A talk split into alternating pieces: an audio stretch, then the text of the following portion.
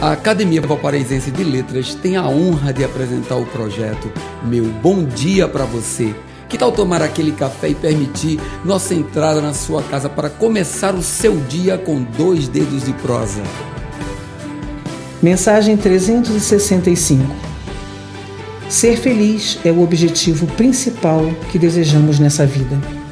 No entanto, Esquecemos de que a felicidade é um sentimento que possui uma quantidade infinita de significados e que é formada por uma coletânea de momentos.